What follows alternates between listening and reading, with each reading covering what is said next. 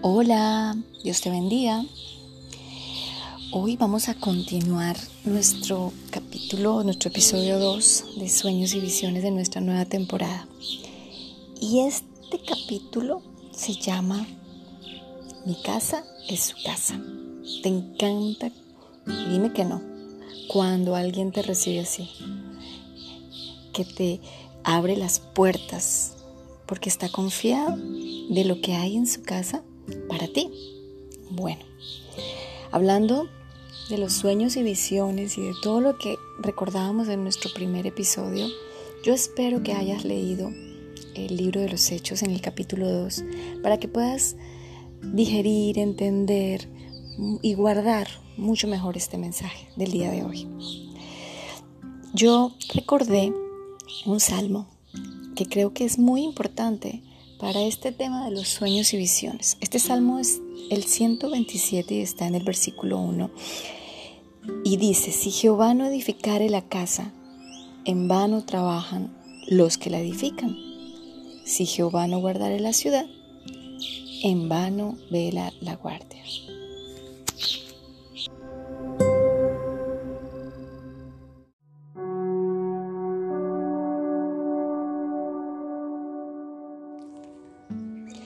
Padre amado, te doy gracias por este día. Te damos gracias por nuestra vida, por la oportunidad de hoy recibir especialmente tu semilla, tu palabra, tu agua para regar nuestra vida y que esta palabra nos llene por completo, nos haga ser árboles que demos mucho fruto y que sea sobreabundante, que podamos llevar a otros este mismo mensaje con amor que viene directo de ti. En el nombre de tu Hijo Jesucristo. Amén.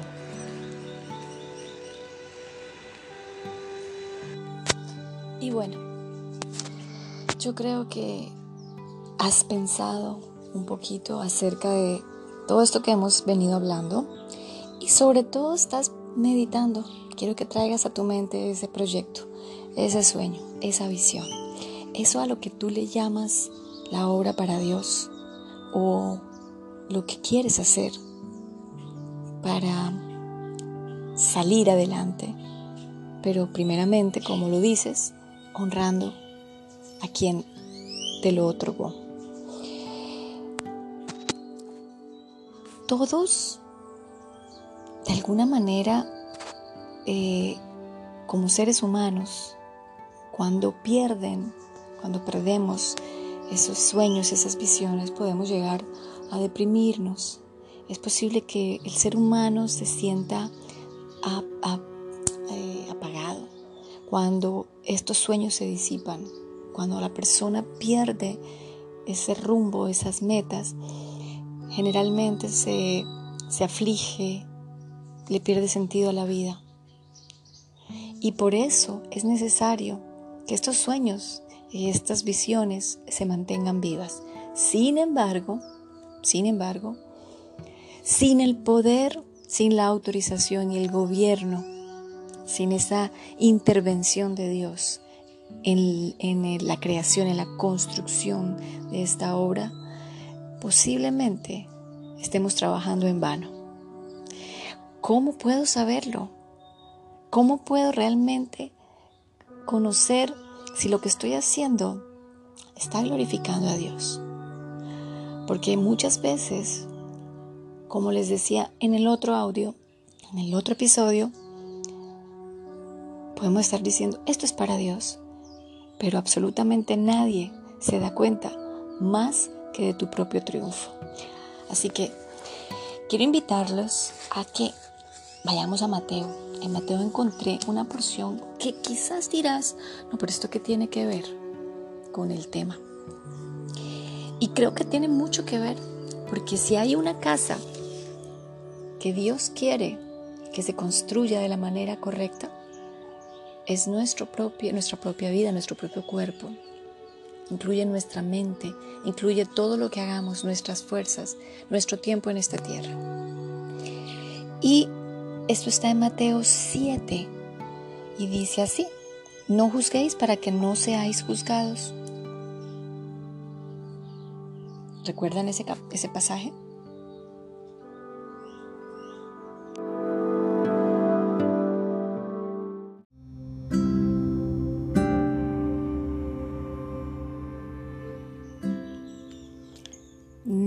Juzguéis para que no seáis juzgados, porque con el juicio con que juzgáis seréis juzgados y con la medida con que medís os será medido.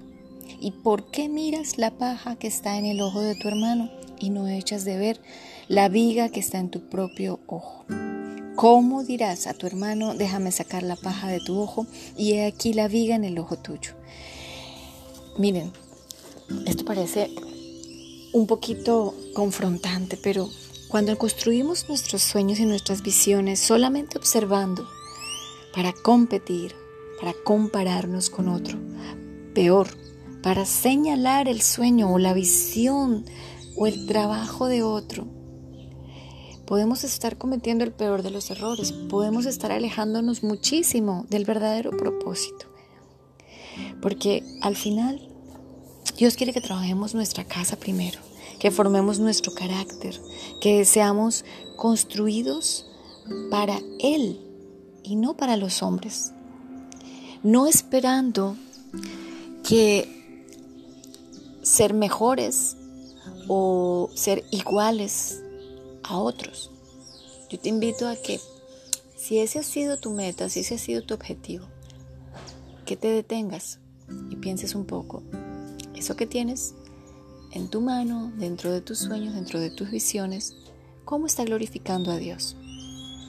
Porque posiblemente pensarás que sí lo haces para Él, pero no son tus labios los que van a hablar, de cuánto realmente impacta tu vida y tus sueños y tus visiones para glorificar a Dios. Van a ser otros, a los cuales has regado, a los cuales has inspirado, a los cuales has levantado en medio de tus propias batallas con, con lo que estás haciendo. Al final estamos en un trayecto temporal en esta tierra.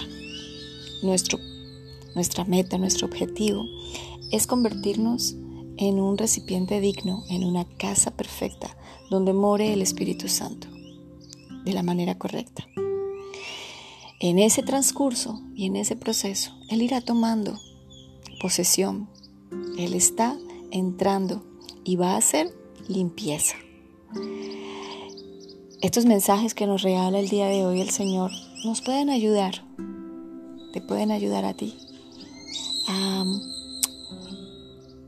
digamos que limpiar un poco la casa. Piensa un poco qué piensan otros, qué dicen otros de tu sueño. Se trata de acercar a Dios a sus vidas. Si tu caminar ilumina la vida de otros. Y el mejor de todos, la mejor pregunta de todos, ¿es tu vida, tus palabras, tu carácter, tu andar de testimonio para que otros confíen en ese Dios para el cual tú estás haciendo esta obra? Vamos a pensar un poco en eso. Dios te bendiga. Nos vemos pronto.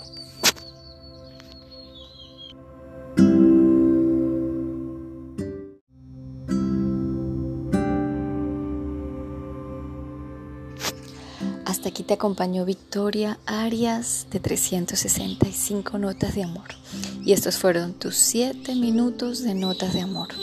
Si este mensaje te llegó en el tiempo correcto, tal vez es el mensaje perfecto para alguien. Compártelo. Dios te bendiga.